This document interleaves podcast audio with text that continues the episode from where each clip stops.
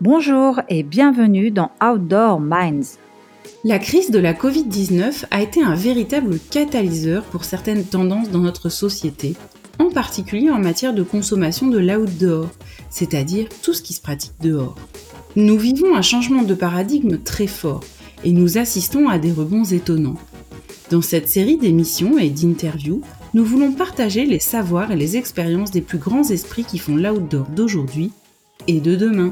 C'est la rencontre d'une experte du marketing dans les secteurs du tourisme et des marques de sport avec une experte du capital immatériel des entreprises, en particulier des marques, qui a donné naissance à cette balado-diffusion. Bonjour, c'est Armel Solélac. Bonjour, c'est Ariane Favier. Et c'est parti pour de nouvelles aventures. Aujourd'hui, nous allons parler de l'évaluation du capital immatériel d'une marque. Pourquoi, quand et comment l'évaluer pour mieux piloter son capital marque? Pour ce faire, nous partirons à la rencontre de Jérôme Julia, senior partner chez KEA et président de l'Observatoire de l'immatériel, afin de voir concrètement comment il accompagne les entreprises pour les aider à rendre leur marque forte et singulière vis-à-vis de celle de leurs concurrents. Alors Ariane, pour faire short and switch, est-ce que tu peux nous faire un rappel des fondamentaux de l'évaluation du capital immatériel d'une marque, s'il te plaît? Oui, bien sûr Armel. Le capital immatériel d'une marque s'évalue à travers trois grandes dimensions. Il y a tout d'abord le potentiel et la singularité de la marque, la protection de la marque et le déploiement de la marque sur Internet. Au démarrage de l'histoire d'une marque, il s'agit en fait de trouver un nom sous lequel les produits et ou services de l'entreprise seront connus et distingués des concurrents. Dans tous les cas, ce signe doit être évidemment disponible. Il est donc nécessaire que la marque n'ait pas déjà déposé pour une activité similaire, par exemple. De même, la marque ne doit pas créer de confusion avec une entreprise concurrente. Il est donc important de faire une recherche d'antériorité auprès de l'INPI, puis d'y déposer sa marque. Il est également possible de déposer et protéger sa marque à l'international, évidemment. Ensuite, il est fondamental de bien différencier les catégories de marques entre elles. Une marque produit, ce n'est pas une marque label, ni une marque corporate. Et elle n'est pas forcément une marque Internet non plus. Donc il faut vraiment savoir de quelle marque on parle. De même, il faut savoir reconnaître l'impact d'un marché sur la valeur d'une marque, parce que ne leur confèrent pas une valeur supplémentaire. Par exemple, l'implication du consommateur dans la marque est euh, en effet euh, différente selon les secteurs. Et puis enfin, donc euh, la, marque doit être distinctive, distinctive, singulière. C'est-à-dire qu'elle ne peut être générique ou désigner simplement le produit. Par exemple, une marque chaise, bureau, voiture. Enfin, la terminologie, la terminologie pardon, de la marque ne doit pas être contraire aux bonnes mœurs et à l'ordre public et ne doit évidemment pas tromper le consommateur. Par exemple, ne pas mentionner le mot euh, France dans la marque alors que les produits euh, ne proviendraient pas de France. il faut savoir qu'il est courant d'évaluer la valeur d'une marque lors d'une transaction, car les marques sont reconnues par les normes IFRS comme actifs incorporels devant figurer au bilan. Mais il est également possible et même souhaitable euh, d'effectuer un travail d'évaluation extra-financière à chaque étape de vie d'une marque. Par exemple, au moment où on pense ou on repense sa, communication, euh, lorsqu'on développe euh, de nouveaux services ou de nouveaux produits, ou voilà, ou que l'on retravaille sur sa, stratégie. ça sert, par exemple, afin de, de, mesurer, entre autres, des indicateurs qui vont être liés à la notoriété, la réputation, l'influence ou les valeurs véhiculées par la marque pour, in fine, mieux piloter sa communication et les investissements marketing qui en découlent. merci beaucoup Ariane pour ces éclairages. Alors pourquoi et comment évaluer le capital immatériel d'une marque? C'est ce que nous allons voir en détail avec notre invité du jour. Bonjour Jérôme Julia. Jérôme, bonjour. Est-ce que tu peux te présenter, s'il te plaît, en, deux minutes, nous parler de ton parcours et détailler la mission et les actions de l'Observatoire de l'immatériel dans lequel tu es président? Oui, bonjour Ariane, merci. Euh, alors effectivement, je suis un praticien de l'entreprise. J'ai commencé dans le conseil il y a 25 ans. Je suis euh, senior partner dans un cabinet qui s'appelle Kea Partners, qui est un partnership indépendant, qui est devenu entreprise à mission début de 2020, qui est focalisé sur le conseil aux directions générales, qui réalise un peu moins de 50 millions d'euros de chiffre d'affaires aujourd'hui, avec 200 personnes en France euh, et 500 en Europe. Euh, j'ai un parcours euh, euh, dans l'entreprise, j'ai travaillé un petit peu chez L'Oréal, chez PricewaterhouseCoopers et j'ai rejoint euh, cette aventure Kea qui fête ses 20 ans cette année. et effectivement, j'ai la chance de présider l'Observatoire de l'immatériel depuis 2014. L'Observatoire, c'est une communauté d'acteurs économiques, universitaires, politiques, qui promeut une, une certaine vision d'une entreprise européenne durable. Qu'est-ce que ça veut dire? Ça veut dire qui est respectueuse de la singularité des entreprises qui est surtout portée par les hommes et les femmes des entreprises. Euh, donc c'est une, une sorte de think tank une, qui a été fondée en, 2007 euh, et c'est une plateforme de réflexion pour développer, co-développer des méthodes pour mieux identifier, mieux comprendre, mieux mesurer, mais surtout mieux s'occuper de toutes les formes d'actifs immatériels euh, conçus comme des ressources de création de valeur, d'attractivité, de résilience, de singularité des entreprises. Alors je reviendrai peut-être sur la définition ou des, exemples de, ces, de, ces, actifs, mais l'idée c'est pas simplement de les, j'insiste peut-être là-dessus, pas simplement de les matérialiser et d'y mettre des indicateurs, mais c'est surtout de faire en sorte que ce soit un sujet stratégique, un sujet euh, commercial, un sujet de management, comme euh, une, manière pour les entreprises de survivre, d'attirer des ressources, euh, de défendre un price premium, de gagner des parts de marché, etc. Donc on est très tourné vers l'action et donc pas uniquement vers euh, euh, la conceptualisation et la, théorie. Euh, voilà, comme, disaient certains de nos partenaires, il ne s'agit pas simplement de théoriser le goût des fraises ou d'essayer de le décrire. Il s'agit de les goûter ces fraises. Donc on est très tourné vers l'action et donc c'est d'ailleurs notre notre cercle regroupe beaucoup de, de praticiens d'entreprise également. Est-ce que tu peux nous préciser ce qu'on va regarder et évaluer quand on parle de la mesure du capital immatériel d'une marque? Alors tout à fait. Alors ce qui est euh, intéressant quand on regarde l'immatériel, c'est qu'on s'attaque à et le nom même euh, immatériel le montre à une dimension qui a été euh, peu investiguée parce que mal mesurée en comptabilité, euh, et donc qui est défini un peu par la négative. Alors comme le comme le disait Ariane, parfois euh, nous sommes euh, dans une transaction, dans une dans une vente, dans une due diligence, obligés de regarder parce qu'il faut la valoriser. Il faut valoriser ce qu'on appelle le goodwill. donc c'est tout ce qui est pas dans les comptes et qu'il va falloir quand même mettre dans un prix d'acquisition.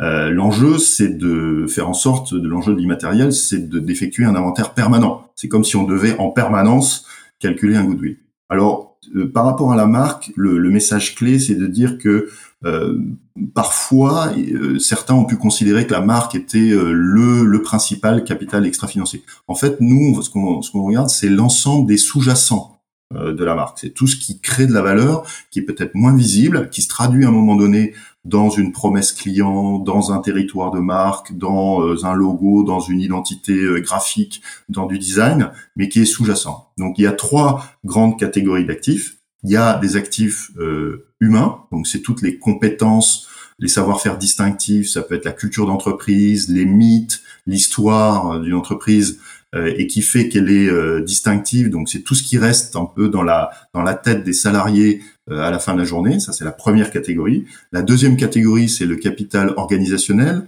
Donc là, c'est tout ce qui reste dans les murs de l'entreprise à la fin de la journée. Donc c'est les, les procédures, les manières de faire, les modes de gouvernance, les, là aussi des, des savoir-faire distinctifs dans la manière de, de fonctionner. Et puis le troisième élément qui est peut-être même encore plus important que les deux autres en, taille, c'est tout ce qui relie une entreprise à son ses environnements, ses écosystèmes. Donc on y trouve naturellement euh, le capital client, le fonds de commerce, mais aussi les relations avec les fournisseurs, euh, avec des partenaires, avec des peut-être des autorités de régulation, avec euh, et on y met volontiers des éléments autour de la marque. Voilà. Et, et en fait, ce qui crée de la valeur, ce sont l'ensemble de ces actifs-là au service euh, d'une marque, euh, qu'elle soit en B2C, en B2B euh, ou, j'allais dire, en, marque blanche, parce qu'en fait, même s'il n'y a pas de marque, ces sous-jacents sont bien là, ils existent bien et ils interagissent les uns avec les autres. C'est ce qui caractérise un, petit peu une marque forte. D'ailleurs, quand, euh, quand on parle de personnalité de marque et, d'ADN, est-ce que tu peux un petit peu nous, préciser de quoi il s'agit? Oui, alors dans, euh, dans en fait une personnalité, c'est un, je pense, c'est un terme intéressant. Ça s'applique à une entreprise comme euh, comme à un individu. Euh, au, le, le, point de départ de la réflexion sur l'immatériel, c'est justement de travailler sur la singularité. Euh, c'est être capable de à la fois faire un petit peu de mimétisme, donc c'est-à-dire euh, euh vérifier sa, son positionnement concurrentiel par rapport à ses concurrents, faire du benchmarking. Donc il faut une dose de mimétisme, mais je dirais il faut faire euh, un tiers de, de, mimétisme et deux tiers de singularité. Surtout se concentrer sur ses forces. C'est presque du bon sens. Euh, c'est essayer d'augmenter ses points de force avant d'essayer de, de passer trop d'énergie à essayer de corriger ses faiblesses. Euh, donc là, ça s'applique à une marque. Euh, alors aujourd'hui, euh, tout est marque. Hein, tout le monde peut tout le monde veut peut-être une marque. Euh, alors on parle des entreprises, mais on pourrait parler des, des partis politiques, euh, avec euh, un nouveau parti politique qui a été encore lancé ce week-end avec Édouard Philippe. Les, les, leaders, les États, les clubs sportifs, les sportifs, les artistes, les influenceurs, les, les, les personnes elles-mêmes veulent devenir des marques, sont des marques.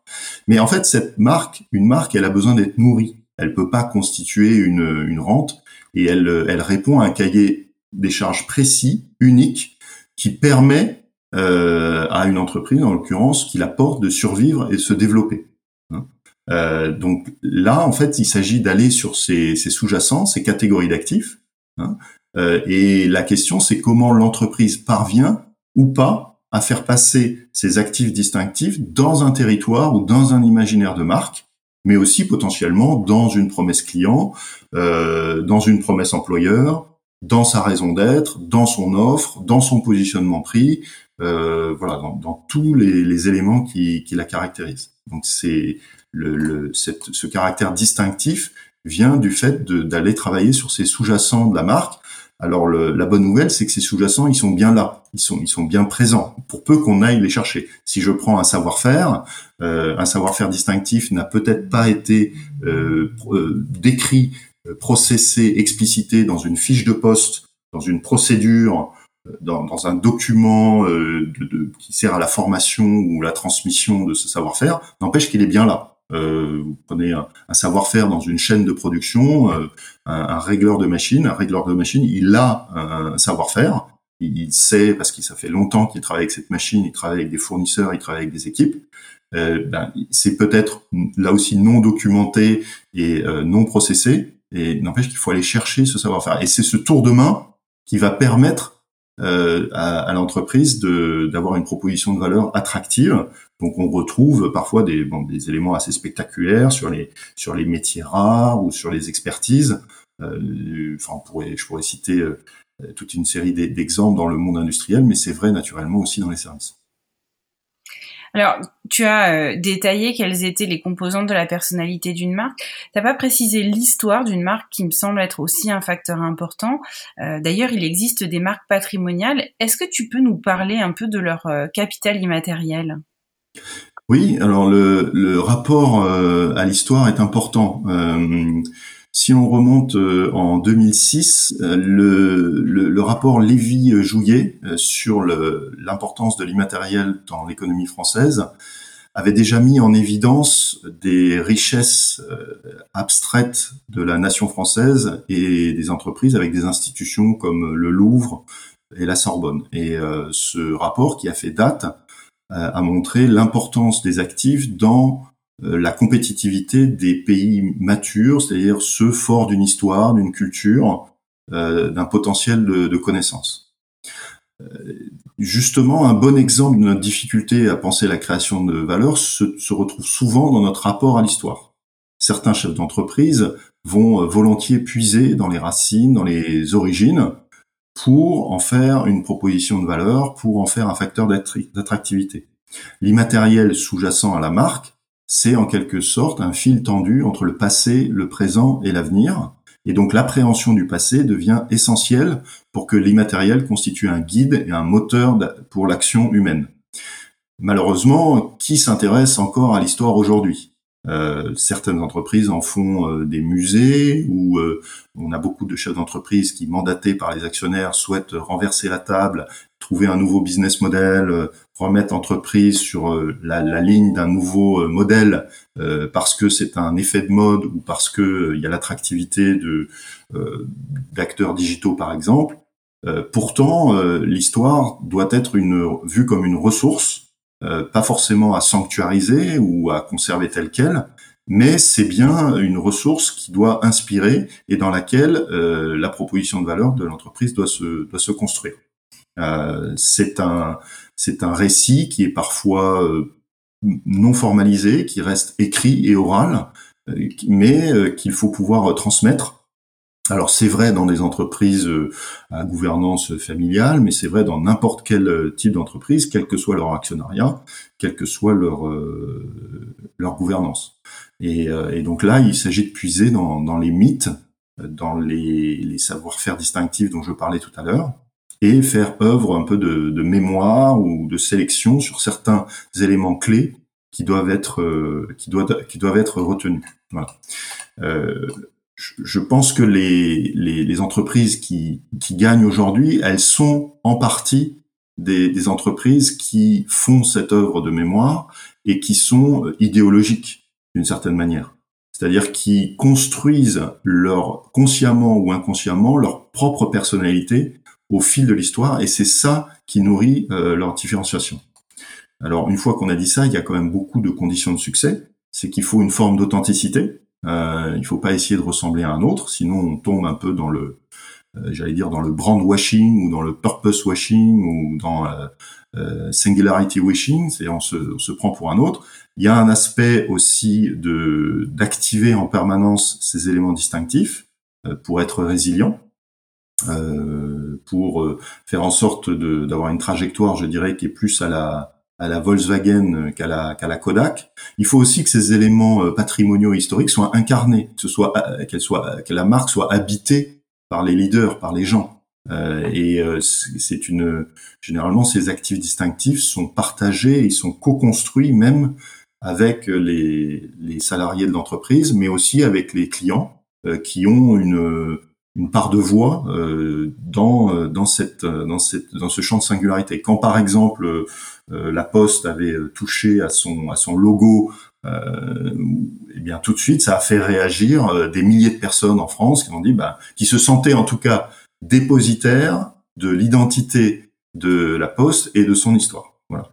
Et puis autre élément important, c'est que c'est cette singularité, elle est souvent en résonance, elle, elle se définit pas uniquement aux bornes, aux frontières de l'entreprise, elle est en résonance avec des écosystèmes, des territoires, des filières. Euh, si je prends des, des, entreprises de mode ou d'habillement comme euh, euh Maison Le Jabi ou Repetto, que, que, vous connaissez sans doute, en fait, les actifs euh, qui ont fait l'imaginaire de marque, ils sont liés à une histoire, à une présence locale, à des savoir-faire qui sont territoriaux, et ou à une filière ou à un univers et ce n'est pas le, ces, acteurs aussi euh, euh, vivaces soient-ils qui le définissent eux-mêmes, ils le font avec d'autres et donc il faut être capable aussi de construire ça en partenariat, en alliance euh, avec d'autres acteurs.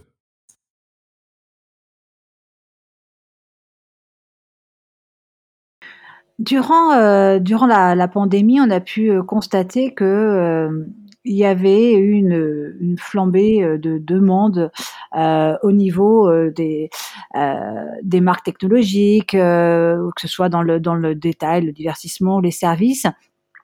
Comment, en, en, période finalement de peu particulière, comme les deux dernières années qu'on vient de traverser, comment les marques d'outdoor, elles peuvent tirer leur épingle du jeu? Euh, quels sont leurs leviers? Est-ce que tu as des exemples justement euh, sur ce alors, capital effectivement, immatériel Il y a un euh, certain nombre d'acteurs qui ont été euh, très très touchés dans, dans l'outdoor par, par ce qui s'est passé au cours des dernières, derniers mois. Et le l'immatériel qui est sous-jacent à la marque sert un peu à, à quiller le navire et nourrit une certaine résilience. Donc pour une entreprise comme la, la construction navale, dans la construction navale comme Beneteau, les facteurs de, résilience et de diversification sont multiples. On peut y trouver des actifs humains, donc il y a l'histoire et les racines en Vendée, par exemple, la culture qui est resté très PME, par, j'allais dire très en proximité euh, avec euh, euh, à la fois la communauté de, des, des, salariés, mais aussi les clients et les fournisseurs. Donc une, je dirais une ambiance très entrepreneuriale, très très chaude, qui a permis de, de, garder tout le monde à bord, y compris dans les temps difficiles. Il y a aussi toute une série d'actifs organisationnels de Beneteau qui sont très puissants. Hein, naturellement, la gouvernance familiale depuis trois ou quatre générations, euh, un centre des décisions qui a été conservé dans le berceau d'origine, des centres de formation aussi, euh, donc ils en ont ouvert un en Vendée euh, il y a une petite dizaine d'années. Et cet ancrage vendéen confère au groupe des actifs relationnels incomparables, qui font aussi l'attrait de la marque, au-delà de cette image de technicité, d'innovation et aussi de respect de l'environnement. donc les relations avec l'écosystème local, où là, par exemple, Beneteau est membre fondateur du pôle de compétitivité EMC2, euh, est également important. Tout ce maillage, euh, ces actifs que je viens de citer, ben, permettent à un moment donné à un, groupe de rebondir. Si je prends un autre exemple euh, que je connais bien, et que tu connais aussi Ariane, la Compagnie des Alpes, donc qui est leader dans les domaines skiables et les parcs de loisirs. Là, on a des savoir-faire qui sont composés de euh, de euh, de planification territoriale, d'exploitation un peu customisée de chacun des sites. Il y a naturellement le, la passion et l'engagement des collaborateurs, un portefeuille de marques et de sites très qualitatifs, une capacité euh, historique qui était liée même avec la Caisse des dépôts et consignations à rassembler les gens, à développer des écosystèmes territoriaux, à penser un séjour de bout en bout, avec des transporteurs, avec des foncières, avec euh, d'autres acteurs dans, dans, les loisirs euh, ou dans leur même euh, filière, et puis la création de contenus et de concepts de loisirs hautement performants. Donc là aussi, euh, malgré des sites qui ont été fermés pour des raisons évidentes, ça permet à la Compagnie des Alpes de, de rebondir. Je pourrais citer leurs leur concurrents ou confrères hein, sur euh, en, en, en Vendée, hein, euh, également, qui, qui, qui, est bien connu, euh, et ben là aussi, qui puise ses, ses, ses racines dans, le, dans, dans, la Vendée, qui, qui permet de, aussi de mobiliser des bénévoles. Hein, c'est toujours un petit miracle chaque année d'avoir euh, des bénévoles qui, euh, dans, au Puy du Fou, puisqu'il s'agit d'eux, euh, se mobilisent et euh, participent à l'expérience client, etc. Pour cela, ben, c'est beaucoup d'actifs distinctifs qui sont nourris en permanence et qui font effet au moment où il faut se mobiliser pour euh, soit euh, passer à un moment critique, soit augmenter et accéder à une, expérience client de, haute qualité. On voit de plus en plus d'entreprises socialement responsables. Est-ce que cet engagement contribue à faire fructifier le capital immatériel de leur marque? Et si c'est le cas, de quelle manière? Euh, je dirais que d'une certaine manière, la pensée de l'immatériel et la pensée écologique œuvrent de, de concert. Euh, mais il me semble que la première présente un avantage décisif sur la deuxième, c'est-à-dire que au lieu euh, de, de, de, présenter une vision inspirante et excitante du changement, euh, souvent les approches idéologiques classiques se, se focalisent sur ce qu'il ne faut pas faire. Enfin, dit autrement, la responsabilité environnementale a souvent focalisé l'attention sur les externalités négatives dans une, approche un peu culpabilisante de, l'entreprise. Penser l'immatériel, euh, c'est voir la société et les acteurs économiques en plein et non pas en creux. C'est, plus une voie, une voie d'espoir, de responsabilité et pas une critique par euh, analogie ou une sorte de culpabilité euh, rétrospective.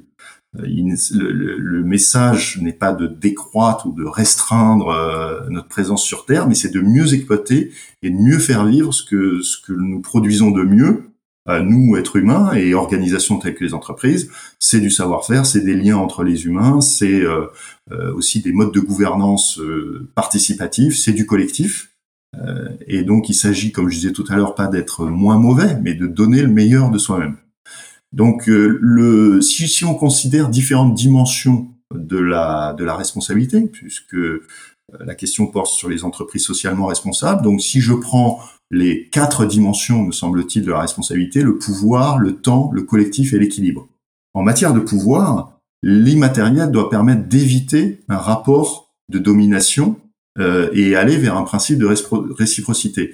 L'immatériel, c'est euh, avant tout s'occuper des, des, porteurs de, cet immatériel et de faire en sorte de reconnaître les contributions individuelles ou collectives à, euh, la, à la croissance d'une entreprise, à sa compétitivité. Donc, en matière de pouvoir, c'est avoir une approche qui est plus euh, transversale, qui peut aller vers, par exemple, du, de l'actionnariat salarié ou en tout cas une place des parties prenantes dans la gouvernance. C'est, le but même euh, des, entreprises à mission au sens de la loi Pacte, mais je dirais qu'une entreprise, même euh, euh, sans travailler sa raison d'être ou devenir entreprise à mission, sans être une société de l'économie sociale et solidaire, peut déjà euh, reconnaître ses porteurs d'actifs et étendre la notion de pouvoir. Sur la deuxième dimension, sur le temps, on en a un petit peu parlé déjà avec l'histoire. Euh, le l'immatériel sous-jacent à la marque induit un rapport différent au temps. c'est c'est une alternance des temps. Le temps court parce que l'immatériel est très réactif. Euh, on, peut, on peut tout de suite faire repartir une machine comme je le, euh, je l'illustrais avec les parcs de loisirs. Euh, mais ça produit aussi, au-delà des effets immédiats, qui sont produits sans investissement très lourd, c'est aussi un rapport au temps long, parce que l'immatériel permet cette réappropriation du passé, une préparation de l'avenir, une alternance des temps et des rythmes, une accélération, voilà, une, une exploitation de l'instant propice. Donc c'est un rapport au temps qui est sans doute plus apaisé, plus intelligent. Le troisième pilier de la responsabilité, la notion de collectif, également, elle est revisitée euh, par l'immatériel. Parce que, en fait, euh, est responsable celui qui associe ses intérêts particuliers euh, et, les intérêts collectifs de son écosystème et la recherche du bien commun. L'immatériel, il est facteur d'inclusion, de connexion entre chaque acteur, et il permet de faire corps autour euh, d'un socle de, euh, capacités communes. Donc ça agit un peu comme, un, comme une boussole, comme un aimant qui donne du sens, euh, qui permet d'attirer les, ressources. Et puis enfin, euh, l'équilibre, la notion d'équilibre, c'est qu'en fait, l'immatériel est, assez frugal. C'est l'entretien et l'exploitation de l'immatériel dépendent essentiellement de l'énergie et l'intelligence que les hommes et les femmes voudront bien lui consacrer et parce qu'il est très incarné, il, ne nécessite pas un haut niveau d'énergie. en fait, il ne s'use que quand on s'en sert pas. C'est bien des effets réseau, euh, c'est une caractéristique de ces, actifs sous-jacents. Donc voilà, donc sur ces différentes dimensions, pouvoir, temps, collectif, équilibre, euh, c'est les, entreprises qui, qui font fructifier le capital immatériel de leur marque permettent de créer, euh, se, se laissent la possibilité de créer une différence sur leur marché, d'attirer davantage de ressources et de, de, faire de valoriser leur différenciation. Merci beaucoup Jérôme Julia d'avoir été notre invité pour cet épisode et merci à tous d'avoir écouté Outdoor Minds. Nous aurons le plaisir de nous retrouver pour le prochain épisode avec un invité prestigieux issu d'une station de montagne française tout aussi euh, prestigieuse. Pour nous soutenir, nous vous invitons à mettre 5 étoiles ou un commentaire sur votre plateforme de diffusion de podcast et bien entendu, vous pouvez partager cet épisode avec vos proches sur les réseaux sociaux. Vous pouvez aussi vous abonner à cette balado-diffusion sur votre plateforme favorite. À très vite pour un nouvel épisode d'Outdoor Minds.